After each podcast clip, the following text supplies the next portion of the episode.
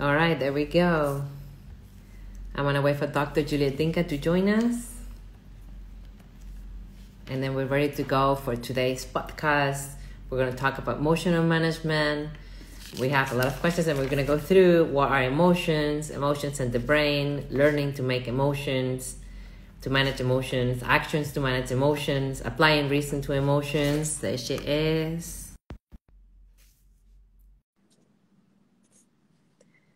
All right, there we go. All right. All right. Do you know what they say? The old way is the say. best way.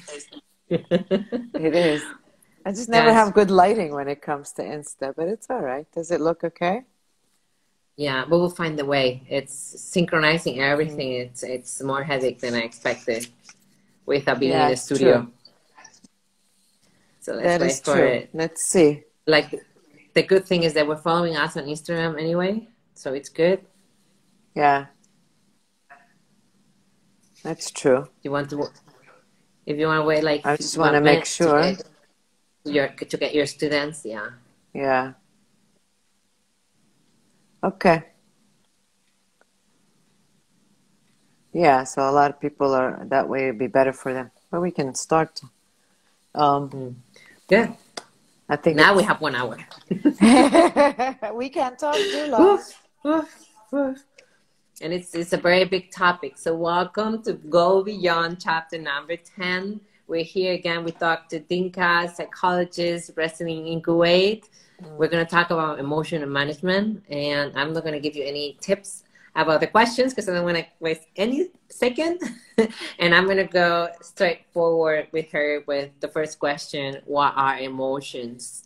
See if, if you can explain to us this complicated topic. Well, you know, emotions are feelings, right? So they're they're feelings that we all have, and they kind of like guide us and our the way we react. I mean, most of the emotions that people have been familiar with would be like love, hate, happiness, or fear. Uh, I think the most common one that we always operate on is probably fear or love, but also hate and happiness are part of it. So uh, you know, this is like their driving force of what we do on a daily basis. And we have to really be aware of our emotions in order for us to know how to um, interact, how to uh, act, behave. So if people mm-hmm. are not really aware of their emotions, then they pretty much are not going to, or they might be, and also if they're not aware of it, they might be reacting to it, reacting, and the reaction might be very extreme if they don't understand it. So, yeah, and so it's very very important. I think this is really a great topic. And you know because there's a lot more research that's been done on emotional intelligence which is part of what we're talking about. So yeah.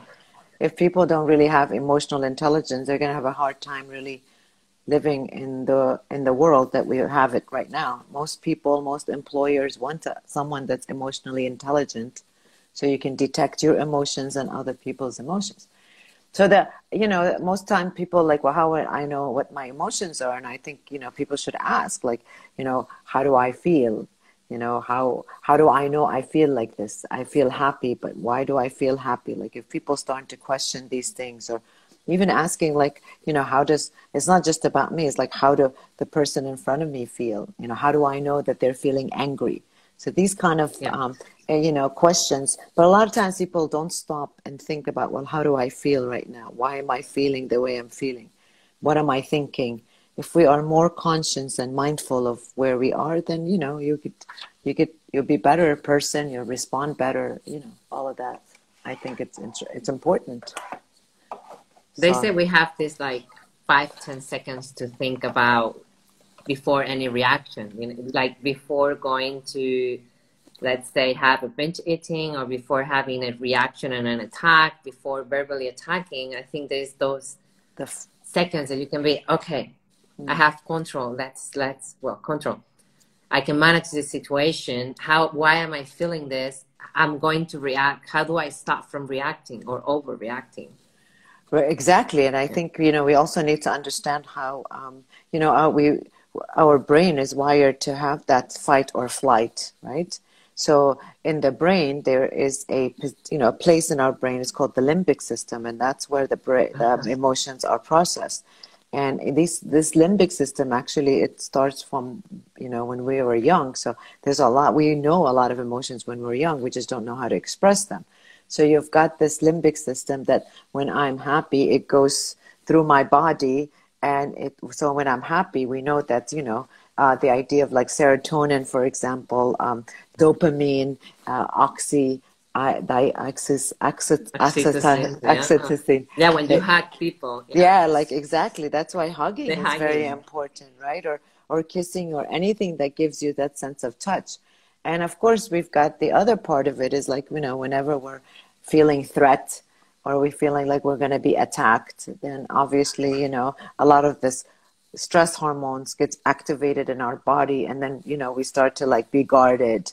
You know am i supposed to hit this person? Am i supposed to? That's where the fight or flight idea comes from is that you know you see a bear the first your body now feels stress cortisol is all over and now you're thinking and then you you run obviously a bear you know it's a huge thing you're not going to be able to fight it.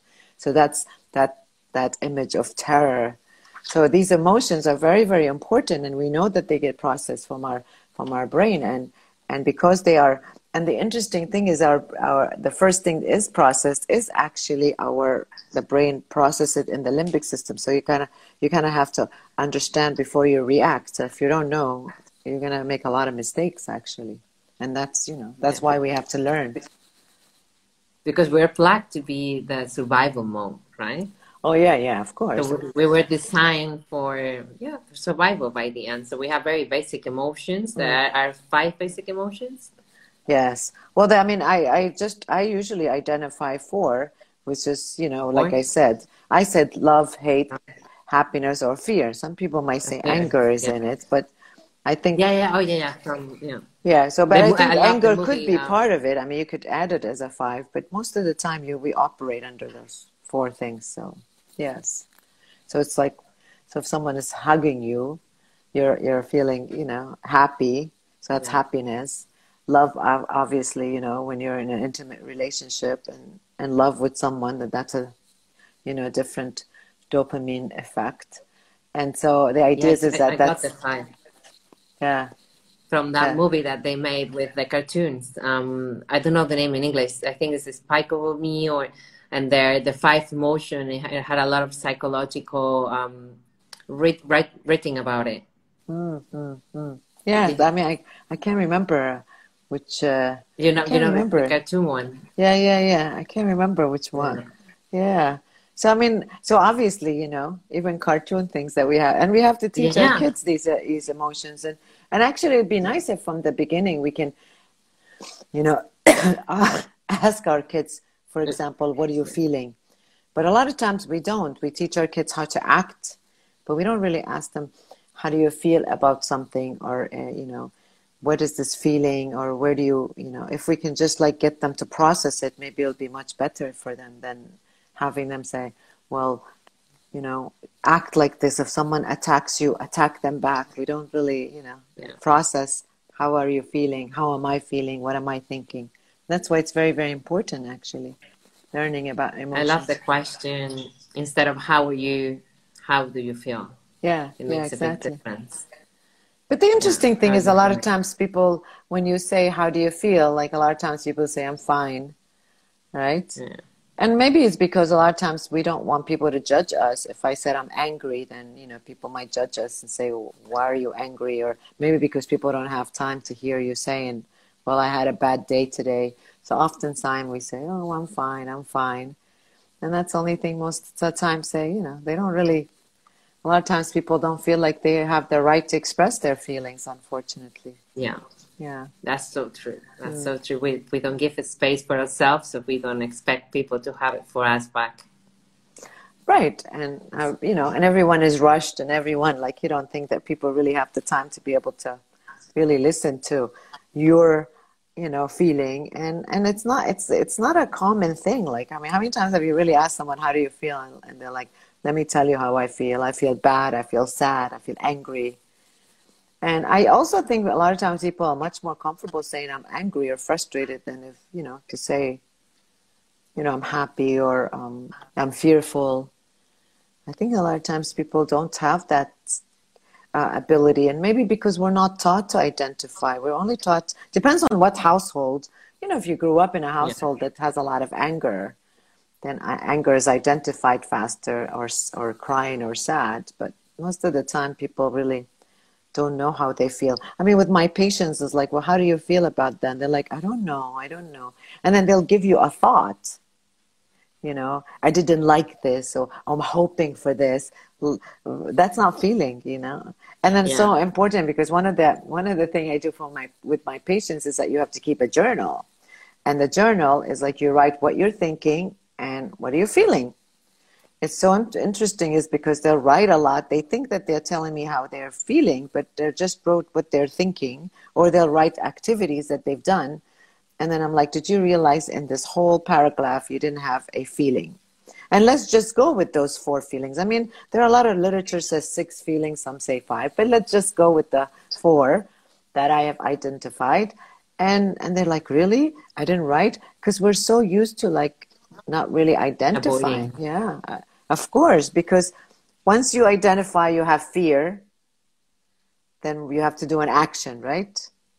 And maybe we're not ready for that action. I think we avoid because we don't want to take any responsibility to make a decision. So we avoid and accepting it. Yeah. So we avoid by saying everything is okay. I'm fine. You know. And or people might think that it's okay to say I'm happy when you're not happy, but people don't want to hear. They don't want to hear negativity, so they think that you'll be a burden if you told you know, people around you or your close friends that, you know, I'm, I'm unhappy or I, um, you know, feel sad or angry or all those other feelings. So. And then you're putting in prison all those emotions that when they're going to explode. Yeah, and course. they explode in different things, right? Then from a small thing, we might make like a huge thing because it's everything compressed. Of course, I think uh, I think, and that's the problem. The problem is that, and then they, I mean, when do I get people to, to come to me is by then that they've already repressed so much emotions from childhood or maybe because one time they were sad or cried and their father said don't cry especially for guys or or eh, or you know yeah. or this family never really talked about emotions lots of things were happening but nobody wanted to to talk about it so you get these people that are repressed by the time they get to me they um, they find it weird to say, "Well, how are you feeling?" Like uh, no one ever asked me that, or I don't really know, or you know, or I thought by saying I'm, you know, I'm, I'm thinking this, I want this, I do this. They think these are feelings. These are not feelings, and people yeah. are scared of feelings. I mean, sometimes people are even scared of identifying anger because they're worried if they're angry that they might have a uh, a meltdown or a, uh, a psychotic breakdown and that they'll never get out of it because that goes back to that ability to resilience or I might not be strong enough to be able to you know to have that kind of um, you know I might not be able to handle strong emotions so they don't even want to mm-hmm. go there so by the time we get them you know I get it's like I have to reteach them these emotions. We have to talk about the brain and when you had this incident, what process went, what did you do with that? Did you take time? So you get either these people that are like lash out very quickly, or the other ones that like just don't process and they just you know either you know repress it and don't have to deal with it until they get start to have panic attacks or you know they start having this crying spell for days and they don't know why or you know, when they get this major breakdown of some sort, and then, you know, they're realizing, well, maybe I don't know how I feel about things. So they have to relearn, you know. But the longer they wait to, let's say when someone comes to you, they already like break down. Mm. So the longer they wait holding the emotions, the more difficult it is to find the source, I guess. Well, yeah, of course, because then it's like, you know, and it could be, it could, that's true because a lot of times people like, um, I, I, never can tell these lights. Uh, the longer you wait, I think you look amazing. Okay, because I can never tell this. Everybody, lights. they can say it because I see it looks very good. Uh, um, so it must be. My, I need a new phone. I love your I, light though. Oh, you do. so yeah, I have like a lot of white lights around. Well, that's me. because I turned those lights earlier off, so it's okay. Um, But I mean, no, it's, it's true. I think a lot of times, and I think we need to. That's why probably in psychotherapy we go back to to childhood and to understand particular traumas because that's probably. So let's say, let's say you were, um, you know, uh, one time you got attacked in darkness, you know, or something happened to you in the dark, and so you can't sleep uh-huh. with the lights off. Let's just say that all right or that you, there was some sort of an abuse happening or you know you got locked or like your parents like i know some parents who lock them their kid in the bathroom as a punishment right with the with the lights off and they'll lock the kid to, in the bathroom so that's so terrible but then what happens is this kid starts to get scared of darkness and the idea is that because they get scared of darkness now they can't sleep in a dark room. They got to sleep in, you know, with the light. So here it is. You have to be able to process that, you know, well, maybe when you were punished or being placed in a, or maybe something bad happened with the, you know, in a dark room or maybe someone else's story that's close to you. Maybe a robber came in at night when you were sleeping.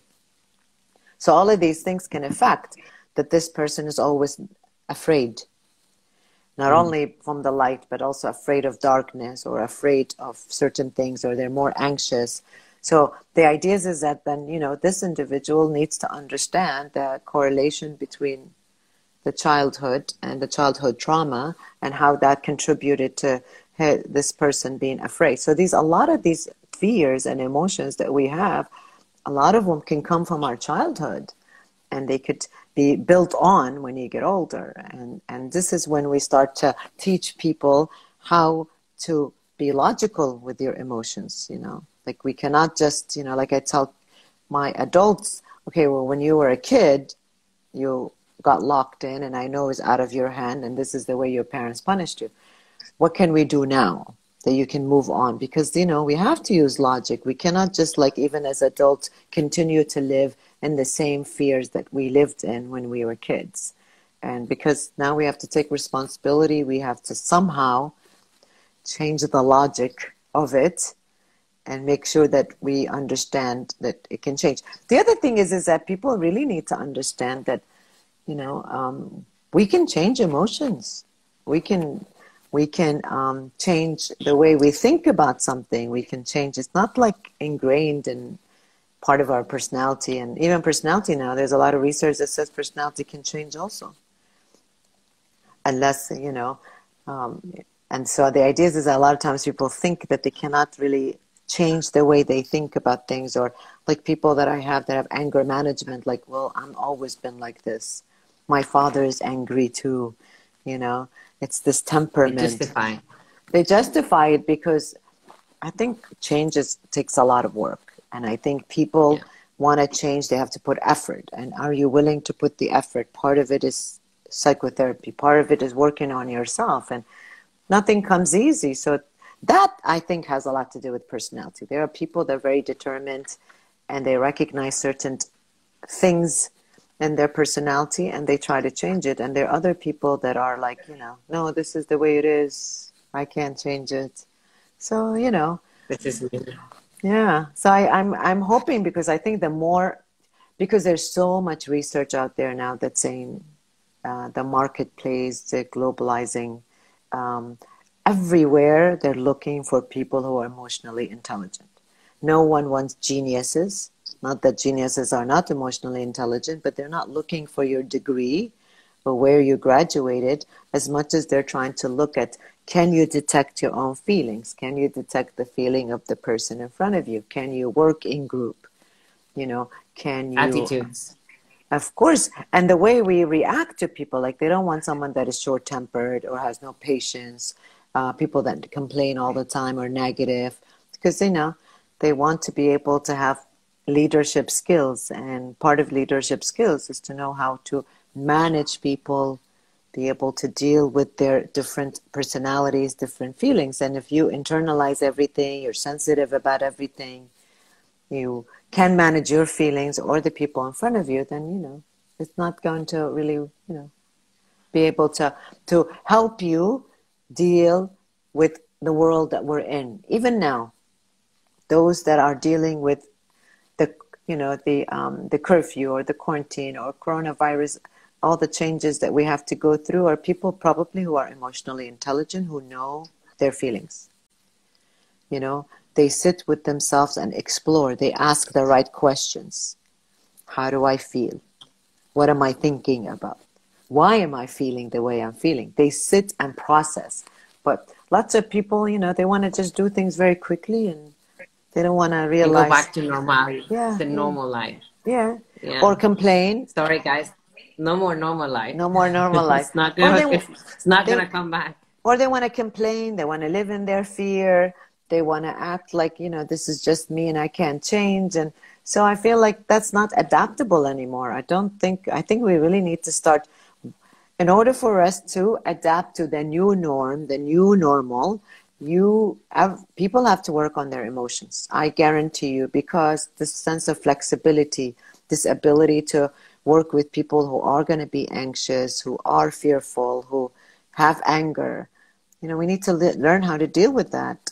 And if you can't do that then uh, you know you're not it's not going to work anymore. People that are like just repressing their feelings hiding it it's not going to work you can do it for so long but after you reach a certain age or certain norm or a global crisis, you know, it's not going to work anymore. And people need to start changing, you know.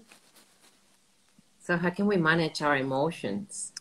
You know, um, to, to learn how to manage our emotions actually, because what happened is that, you know, our brain is really hijacked by our feelings, that's for sure. So the first thing that happens to you, automatically your feelings are starting to get activated.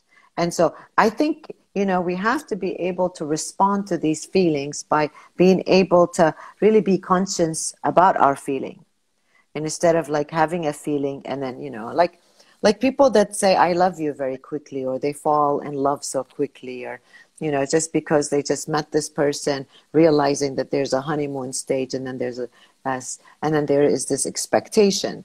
You know i see it a lot like you know people quickly they think this is the right person the quickly they say i love you quickly like you know they start to and i think it's because they're operating with their from their feelings and they're thinking that this is the logic and it's not and frontal cortex yeah the frontal cortex which is like you know exactly so the idea is is that you know to to be able to manage we have to understand that our feelings are you know are hijacked our brain is hijacked by our feelings. So what am I feeling? Why am I feeling like that?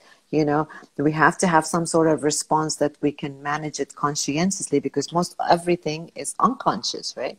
So the idea is, is that also to, to be able to say to myself, okay, I understand this is the honeymoon stage. Usually the first months are like this, but you know, being being able to be to realize that I can make decisions, just like I tell my patients, you can't make decisions when you're depressed. Can't make decisions when you're anxious. You can't make decisions when your hormones are, you know, extreme and you're so excited.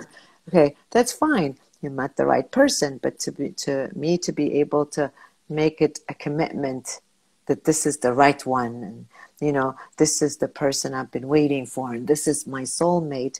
All of that is really activated from your you know dopamine and serotonin and you know and and so if you if people can just like slow down and think and process these feelings then maybe your decision will be much more but also we know that there are actions that we have to take to make to manage our feelings so people that exercise people that eat right people that you know ask themselves questions and say why am i feeling like this people that talk to other people right people that journal. Journaling is a very important. So if you're feeling excited with this person, is to keep it writing it without making any definite deci- you know decision that this is the person for me yeah. or you know i mean a lot of times people don't talk about these feelings. You got to be able to talk about it. Be open and accept that these are the feelings you're feeling right now especially with negative feelings right? Just accept that i'm angry yes. You know start learning about yourself. Like i know when i don't have enough sleep i don't make decisions. Took me a long time to realize it but i realized i'm more snappy. I know that i when i'm angry i don't respond to the person I remove myself because I know in my past I've said some things because I am very extrovert and I have word diarrhea often and that I might hurt the person. and you know because I love that. yeah, I do. And I I react and you know and I've learned through life I'm not going to say anything right now, you know. I'll say whatever I'm whatever. add it into my vocabulary and my notes because I do the same thing. so I just add it. No, I know. Yeah. I just know now. I mean, you know, after, of course, at my age, by now we've done a lot of self exploration and I've realized it. But I know there are certain things. I don't make decision when I am anxious, stressed, because I have a lot of things to do. The major decisions I don't make right? I know that I have to be able to take time to think about something if I'm needing to, or I ask, like, you know, nowadays I don't just like, I'm not anxious. I got to make a decision if someone's offering me a job or someone is giving me something, or I usually, and now I realize it is okay. Before I didn't because I felt like I had an anxiety. I got to answer this person quickly before they change their mind. You know, in my 20s or 30s, now I realize, no, no, I don't I don't have to do that. I will take the time to consult somebody that's older than me or ask my friends what they think or talk to myself and think this is the right thing you know do the positive. I'm not in a hurry to give someone else a response just because they need a response. So i analyze these things. I know there are i have triggers. You know i know certain places might trigger me. I don't and this is what i teach my client. The same thing i would be doing like if you haven't slept for two days, why are you making a decision about changing school, you know, or getting a divorce, right? So if you're angry at your spouse, this is not the right time to think I'm going to get divorced. Well, we'll deal with that later. You can put it in like, you know, another file. Right now, let's just deal with the feeling that you have. But people yeah. get angry. I'm going to get divorced. I'm moving out. Okay, that's why I tell people you should separate first because we need to you need to understand where are your feelings. Mm-hmm. did he trigger something from the past and it wasn't his fault? Is it your reaction? Are you reacting from the feeling or from the logic? Got to think about these things and we're you know but you this takes practice. If you have a healthy lifestyle if you exercise if you you know if you do a lot of like talking and uh, distracting yourself distraction is good you know so if I'm distracting myself, then I don't have to be able to manage this feeling right away. Anxiety, for example. Distract yourself. I mean, people have panic attack. I tell them they distract themselves. Distraction is good. You know, distract yeah, yourself with work, with school, with whatever, your hmm. kids, whatever you need to do, with working out, speaking to your friends. Distraction can work sometimes because it doesn't give me the anxiety that I gotta have an, an answer. So people that are making decision about marriage or divorce or relationships or you know big decisions in life, should I quit my job, for example? Uh, should I go into a different field? Like people constantly ask me also, like you know, I hate my job. Do you think I should just quit and go look for my uh, path in life or my passion? Uh, I don't agree with that. I think you should find what your passion is. I mean, now I might, some people might disagree with me. Some people have said, no, you quit your job, that will force you to go into a new path. I think you need to start thinking about what is it exactly. You can't quit your job and you're lost. But people that have a business in mind, people that know that they already have a, a thing that they're going to put their energy into, that's fine. But I'm not figuring, I don't know what I want to do, but I hate my job it's not it's not the right time to be able to just because you are quitting because you hate your job but you don't have a you don't have a plan. And so that's why people need to take time to be able to think about that. And that's how we should manage it. We should become aware of it be conscious about it mm-hmm. take a minute and say okay i know i'm angry right now so it's best i don't say anything. And i say that sometimes if i mean if i'm really angry yeah. i say to this person look i can't let's not talk about this right now let's talk about it you know in a couple of more days or i'll ignore the person that has done something to me and i'm pissed off. I'll ignore their calls you know? I mean i'll call them later obviously but i'll give yeah. the, i'll give myself two or three days. I don't want to respond because i don't want to say the wrong thing. And most people need to do that also. It's okay. Take a break. You know, figure it out. An emotion has time. Yeah. So yeah. the thing is, sometimes it's difficult from when you're burning to just say, okay, let's take this. Let's just take a time. Like when I arc on the phone, I just hang the phone. it, it's like like uh, because I'm gonna say something I don't want to say. I'm gonna hurt the other person's feelings. Then I'm gonna regret what I said. So I just I don't want to talk. And I think the best thing when you're feeling something so big is just to back off from your feeling and give some time. Time is marvelous and everything. Time just proves you, I think. I mean, time heals wounds. Time has helped people deal with grief and death. Obviously, time really works. And I don't feel like, you know, maybe the, because oftentimes you'll have the person on the other end is demanding and pressuring you to give an answer. And I think we need to be aware of what works for me. Like just because you need an answer so that way you can feel comfortable, it doesn't mean it works for me. And I know people like that. And I, you know, I, I work with clients all the time. And like, why did you say that? Well, because he was pressuring me, doc. You know, he wanted an answer. Do you love me? I, I wasn't sure. So I said yes just to make him happy. Well, you know, it doesn't work that way.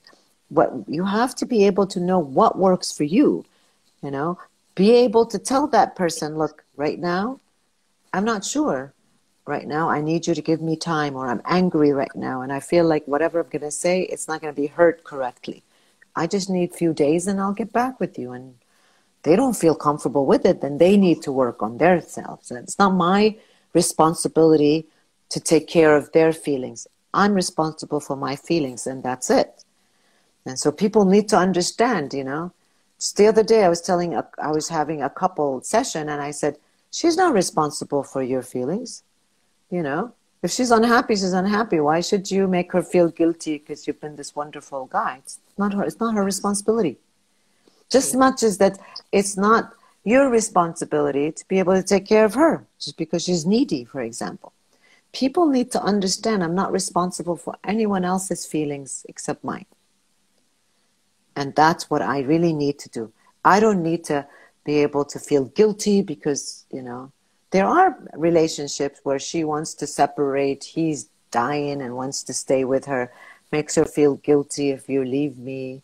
My life will never be the same. And, and we need to get with the program. I, I, it's not my responsibility that you will die or not. Not that I want you to die, but don't put that guilt on me. That's not my guilt. That's your guilt. I have my own to deal with. I have my own guilt you know, my own frustration. I, I, I can't carry a bag for joy. And this is what happens with a lot of couple, I think.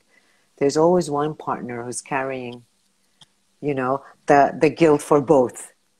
And that's the partner yeah. that usually is feels exhausted, to be honest. So yeah, I've seen know. a lot of relationships like that. Mm-hmm. From and, the outside, it's easy to see as well. I think when you're inside with the emotion and there is, I think now we're seeing the role of the saver and and mm. I don't know how it's the other word in English, but yeah, the savior. That's right, myself, and the victimizer. Yes, I play the role of the saver, the saver. Yeah, yeah, in, the caretaker. relationships. Yeah. yeah, yeah, yeah. No, no. There's the caretaker, and then the victimizer, and so you know. And if you were from the beginning as a child, the one that's independent, and your parents always told you, "Oh, I'm always, you know, I can depend on you," or if you grew up in families where they were alcohol abuse or you know substance abuse you're always the caretaker because you had to take care of your parents who mom was codependent dad was an alcoholic. So you have that role from the beginning. And then so we end up attracting victims because we want to be the caretaker. We think that they can't survive without us. I figured look if he was like 30 some years without me and he survived i don't think he's going to die. You know, it's not my job to take care of him. Like he, he, literally, people don't understand. Look, this guy you just met, he's 25 years old. Why are you taking care of him? For 25 years, he's been taking care of himself somehow. Like, you know, yeah. but that's because the caretaker doesn't really understand. It's also our fault, the caretakers, because we tend to like to be, to take care of people so that way they can stay with us. There's, so also there's a problem with the caretaker. So the caretakers are not the hero. They're only doing that because they don't feel like there's a relationship that's mutual, that's going to accept them. So they have to, because remember in their childhood, they had to take care of these people, their parents, so the parents could be proud of them, right? And so, or, or that, that the kid, you know, their siblings would be happy or whatever. So somehow they got the point that you're the care. So we, you know, caretakers attract a lot of victimizers, you know, the dependent, the the injured, right? And then they start to, start, yeah, you know, they start to rehab them. Like you know, I don't think that we are a rehabilitation center. Women should are not a rehab center. We are, hmm. you know, individuals, but it's not the not the dependent problem, you know, not the addict problem. It's the hmm the one that opened up themselves to make it look like their rehab center. And, but so we have to be responsible for mine. I'm not here to, to take care of anyone. I take care of them emotionally, but I'm not I'm not going to create a dependency. because It's not healthy. But again, we have to understand ourselves before we start understanding the person that we're with. So I was just gonna say, we had a subject in school that is know yourself. Yes, yes, true that's true. But I think that if we can no teach our kids emotions, the more we teach our kids, the more we, um, you know, or the more that you can explore and be mindful of where you are right now, the more you can go to therapy, for example, understand yourself, the the better and healthier person you're going to be. Forget about relationships because the healthier you are, the healthy you're going to attract healthy people. But when you're the the the anxious, the one to be taken care of, the one that doesn't feel like you're worth loving, being loved. Of course, you're not going to attract healthy people. And if you do attract healthy people, you'll be bored with them. Seriously, because they're not dramatic enough to feed into exactly. your you're dysfunction. To drama. Yeah, yeah, yeah. It's true. It's true. Exactly. Yes. It's so. No true, one's saying. It's so true. It's so true. it's so you true. question? It's so drama. Yes, it's true. Yeah. No, they gave us the name of the movie. It's called Inside Out. Oh yes, yes, yes. Inside yeah, Out. That's Inside right. Out. Yes, that's right. I love that's to right. have to explain something so complex and such in a simple way. Yeah, yeah, yeah. That's right. Yeah, true. they're saying how do we teach how do we teach children to understand about our feelings? I was just gonna ask, like, how can you teach something you don't know? So first, you have to teach yourself, mm-hmm. And I think when you teach and you apply to yourself, the best way of teaching someone is by applying. So mm-hmm. by proving, by showing. So as, as a role model, so a mother that does that will be a role model for the kids. Yeah, and I think you know what I think that also we have to get into the habit of asking, "How do you feel?" I mean, I, I'm a parent, and I feel like you know I have to remind myself to ask that question, "How do you feel?" Because as soon as a kid does a behavior that you don't like, we're constantly um, targeting the behavior, right? So the idea is that we never really ask, "Why did you do that?" or "How were you feeling when that happened?" or you know, we're not. It's not practical. I mean, obviously for me, because I'm a psychologist, but the idea is, is that I think it's not practical or that it feels fake for some people or, um, you know, or because you know, we're not taught to talk like that. So when a kid is bullied, we always ask, well, what did you do? Did you fight back? You know, did you tell the teacher? Uh, and then, well, tomorrow I'm going to school and I'm going to talk to your teacher about it. We have not, you've heard the story, but we haven't asked one question. How did you feel about being bullied, for example? We don't ask these questions.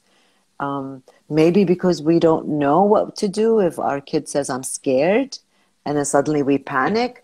Or, you know, maybe because if our kid, um, you know, says something that I don't know what I'm going to do with that emotion, and we avoid it, but we don't. We, we're not. We're not. I mean, and so if we can't even do it for our kids, we're probably not doing it for ourselves. Like I don't know too many people, unless I mean it's people I work with, and obviously they've learned to deal it. But I have not known a lot of people that the first thing they'll when they go through a a traumatic event like a car accident or you know or I don't know too many people that just stop and say, "Wow, you know, what is this?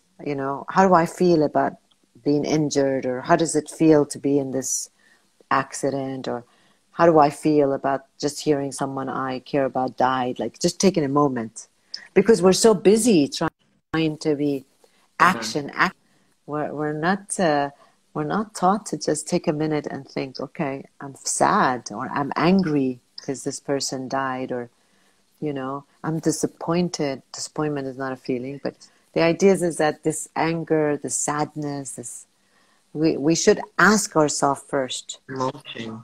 Yes, yes. And I think even when we're taught to stop, mm. at least for myself, even though I'm taught and I and I force myself like, okay, why do I feel like this? Sometimes I go too far.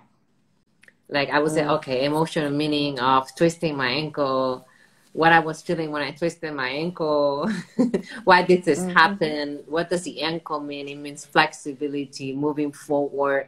Which area mm. in my life I'm not being flexible? So I, I, mm. I realized that I was just overthinking that mm. I maybe suppressed a little bit myself from actually feeling it mm, because mm-hmm, I was mm-hmm, trying mm-hmm. to put so much logic into it and so much thought. But I also catch myself like, okay, done. I read and I ask and I saw, and now it's just time to mm-hmm. feel that I twisted and I twisted.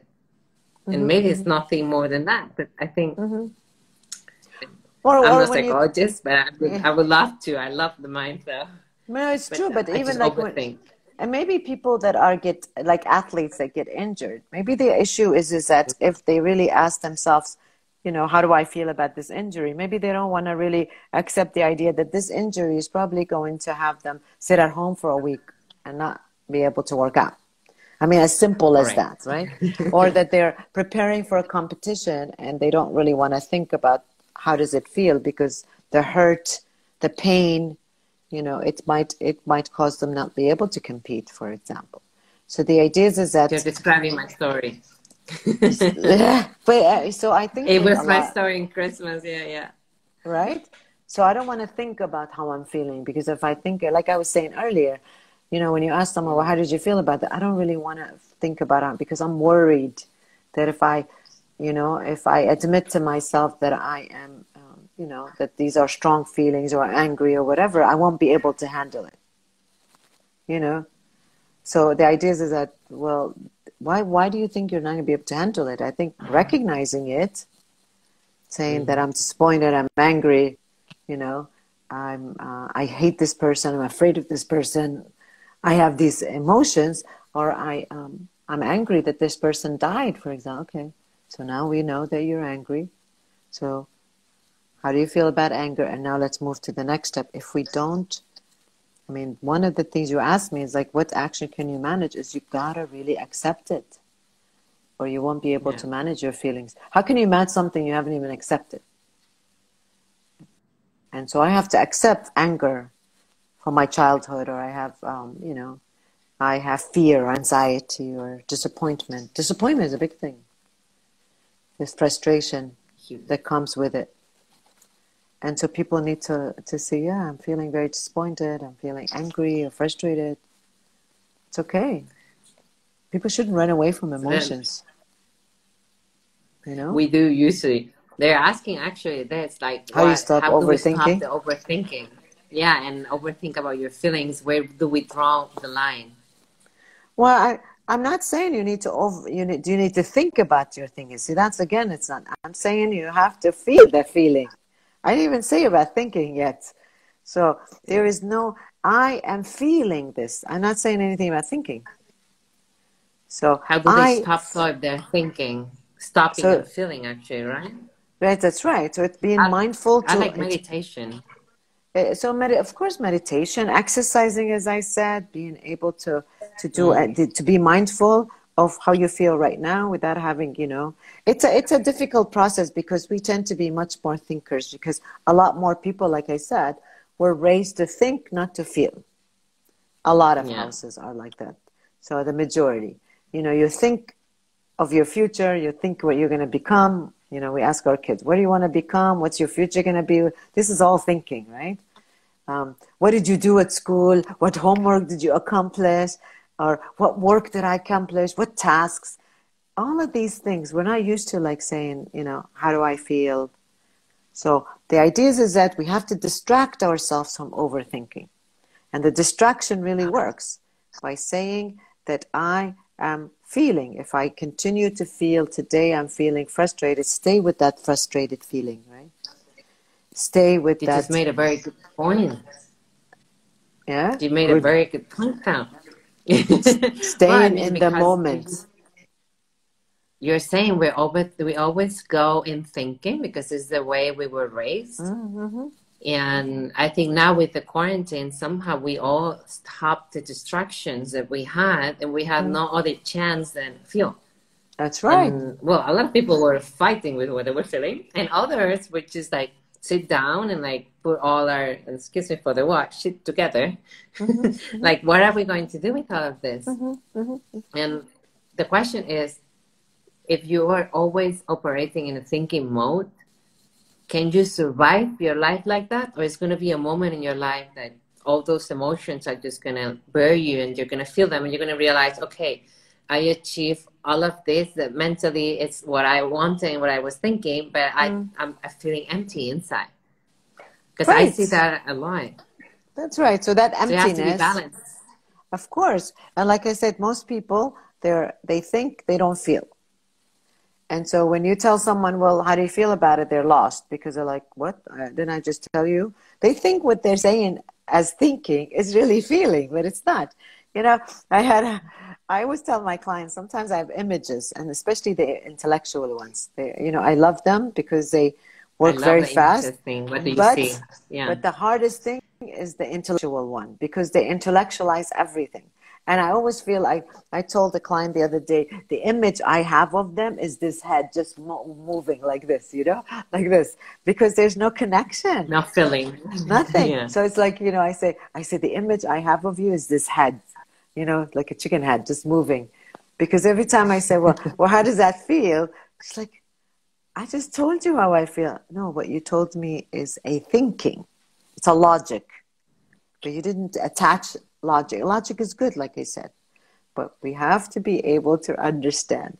There is no logic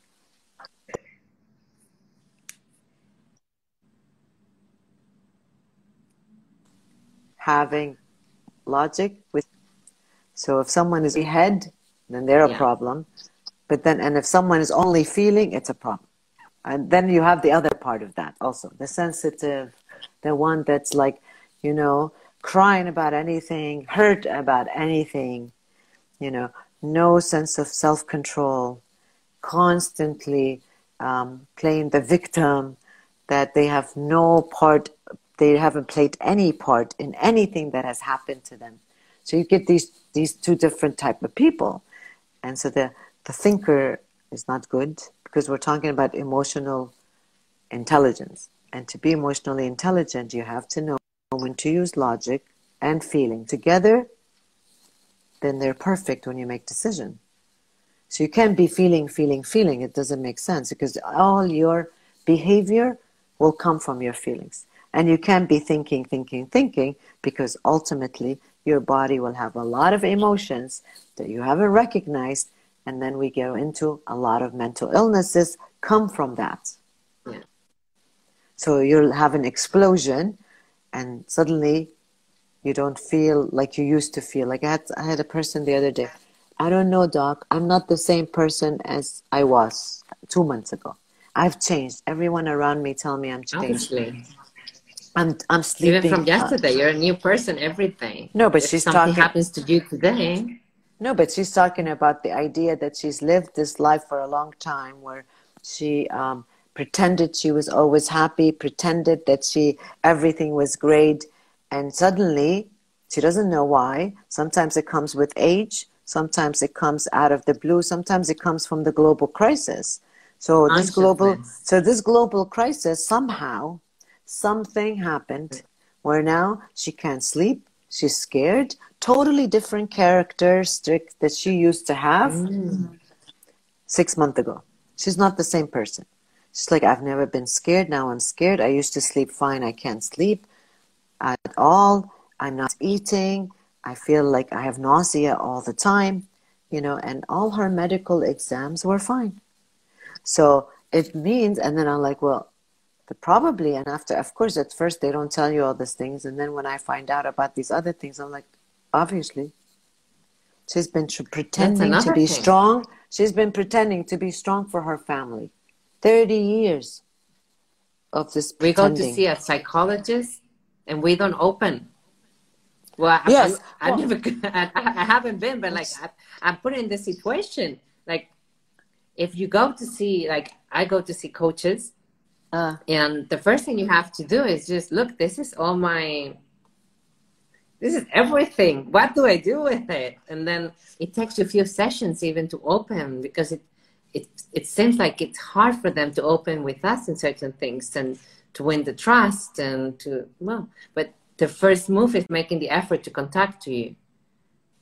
Yes, and, and you know, sometimes we, no, but just open. Some, well, I, I, think it's also not because they're not open. It's because, you know, people are, are new if they've never been to a therapist before. Like people have gone to therapists before, they probably have. But a lot of the majority of people I see, they've never been to a therapist. So they don't know, like, they don't know if, if saying to me that I've always pretended I'm happy was something important because in her mind, she was happy.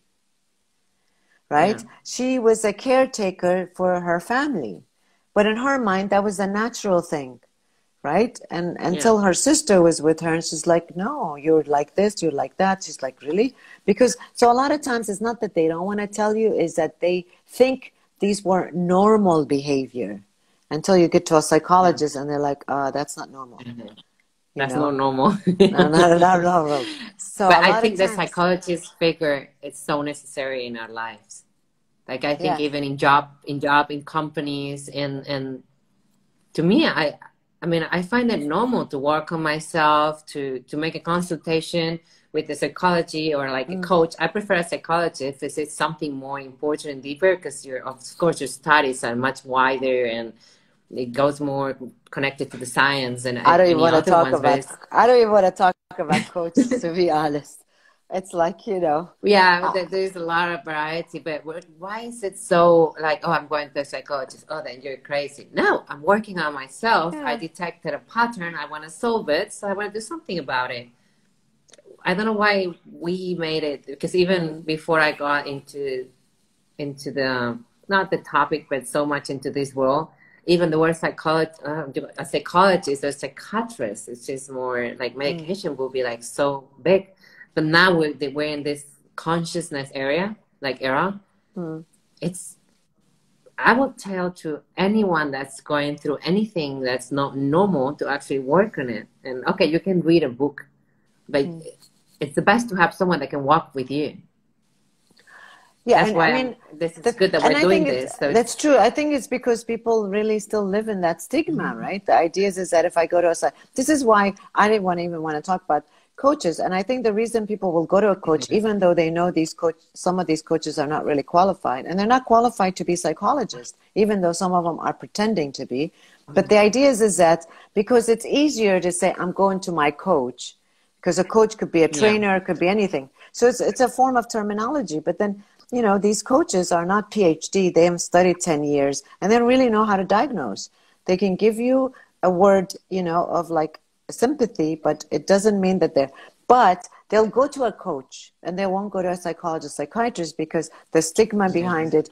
I know, I mean, so many people like see me. I mean, right now I do teletherapy, thank God, because I feel like that's what people really needs. Because in teletherapy, I don't have to hear this. Is anyone waiting in the room? Can I sit in that private room? Because we have so many private rooms, right? And the idea is, is like, you know, if they see you here, obviously they have a problem too. I mean, why are you so preoccupied? But it's the idea of like, yeah. I don't want people to think mothers worried about their daughter's reputation. She might not get married. But the idea is that, you know, if you don't really work on yourself, then you get married, especially with this new generation. And that's why we have a lot of divorces. She gets married. He has issues. She has issues. They have never even worked on it. And then now they're like, you know, exploding in each other's face. But instead of like coming to work on it, they want to get divorced right away. And so it's the stigma behind that. And, and it's, it's very interesting because always the stigma about like, you know, people might think I'm crazy. People might think that I am, um, you know, that no one is going to see me as normal. And they and, and I don't, you know, I don't know when we're going to get to a point where we're going to understand. Like I tell a lot of people, do you have to take medication for your diabetes every day? Well, it's the same thing. Medication, coming yeah. to therapy. Don't you have to go and see your your you know your uh, doctor for your diabetes or high blood pressure? It's the same thing. It's an illness, regardless of what it is. It's normal, honestly. Going to therapy, it's of normal. course. So now we're you know with this we, with. I wish we were burned with it, but nobody taught us how to feel, how to nothing. No, because uh, I mean, you know, all the people that even like in my childhood, everyone is like, oh, only. I mean, back in the days, also they used to like the crazy house and the, you know, when you hear these kind of, especially in this kind of society, people are assuming like people come. I don't want to, you know, people really come to therapy, but everyone is like hush, hush. I don't want to say no one. I'm yeah. glad. I mean, I've been here for 15 years. I'm, I can tell you that the last five, six years, people have become much more, a little bit open minded about it because we have all of these psychiatrists and psychologists. They, they go on Instagram. We're educating. I mean, I teach my students all the yeah. time that this is normal. And eh, people need to understand that and with this teletherapy i love it because now it's like you know people will call you and they don't mind because no one's going to know you're talking to me. And and we are moving to that world anyways the teletherapy world. Emotional I mean, support and it's it's so good that when someone I mean, is having an, a breakdown they can reach you. Yes and they can they can do it on the phone now. Okay so now you have an issue with the office i mean in the us the platforms for um for psychotherapy on the phone is is big and so it's no it's more. here also actually. I mean i'm very busy since since this uh, quarantine. I mean i was always busy but the idea is, is that now people are even more welcoming the idea. I get to see you. I can sit in my own house and still get help and support from you without having to go to your office and not worry about i'm running into somebody i know. Okay i don't care what it takes but you need to be able i mean we can start with like psych psychology 101 which is emotions you know? Yeah. this is as simple as it can be. And so i don't really see crazy people. I see normal people like you and i who are struggling. Dealing with emotions. Exactly. We're dealing with their past emotions. I, I wasn't I, I didn't ask to be born in the particular family i was born. So if they were they had bad genes or they were like dysfunctional it's not my fault. So because i was born in that atmosphere now i got to work on myself. People shouldn't you know, feel guilty. They should try to really embrace that this is another yeah. form of wellness. You know. True. Uh, to me, it's the basic. Like it's same that you train your body, you need to train your mind. Of course. And you need someone to also train you as as person, behavior, mm. actions, and parents do the best they can. Right? Everybody does the best they can with what they have. Of course. So your parents is everyone. Your parents, your teachers, Mm-hmm. Whoever had a high impact in your life, it's been your teacher into that, and mm. who's telling you that they they did the best they could. But uh, someone said almost everyone needs therapy. Honestly, I think everyone at mm. least once will be very good to have someone else digging in in, in themselves. I find it amazing. I love digging in myself and taking any kind mm. of, of different.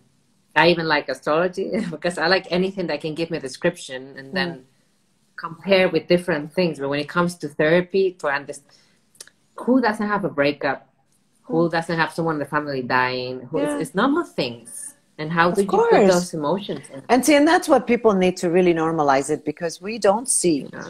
people that are, I mean, people that have psychotic breakdowns, schizophrenics, you know, major diagnose, major psychosis, those individuals are probably hospitalized. But we don't. Like so when people say or like i hate when people make these jokes when they find out that you know that you're a psychologist because oh you see crazy people? Oh well, what kind of people cases do you have? Like it's like an entertainment and it's a zoo. Yeah.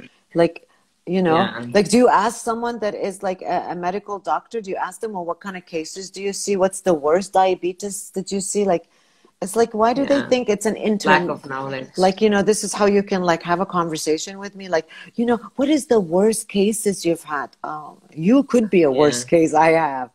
we have one minute, so one yeah. minute, 15 seconds for the closure. Oh, yeah, I know, I know we need more time. We will set up the platform on YouTube so we can talk longer. Because yes. Dr. Tinka has so much knowledge to share. So I just want to let's make the one minute closer. I just want to end it of why are emotions so important. Our emotions are very important because that's what makes us makes us survive and be healthy. Mm-hmm. And if people can just remember to ask themselves two questions: How do I feel? How do I know? Or what am I thinking? What am I feeling? That's it. This is the simplest exercise you can ask for yourself, and just keep it. Keep record of it every day. You should say, What am I thinking? What am I feeling? And and then try to figure out there are diagrams online they can figure out all the feelings that are out there in the world and then they can tap into it get and keep really, a journal yes oh i love journaling to be honest all my patients have to keep journals. I love it. So I hope that I this it's very beneficial. healthy. Yes. Yeah, thank you so much for all of you watching it. We have the last 10 seconds. Thank you, Dr. Tinka. We're going to be back ah. next Thursday. Bye. Inshallah. Bye bye. Hope we help you. Bye. Inshallah. Bye bye. Bye.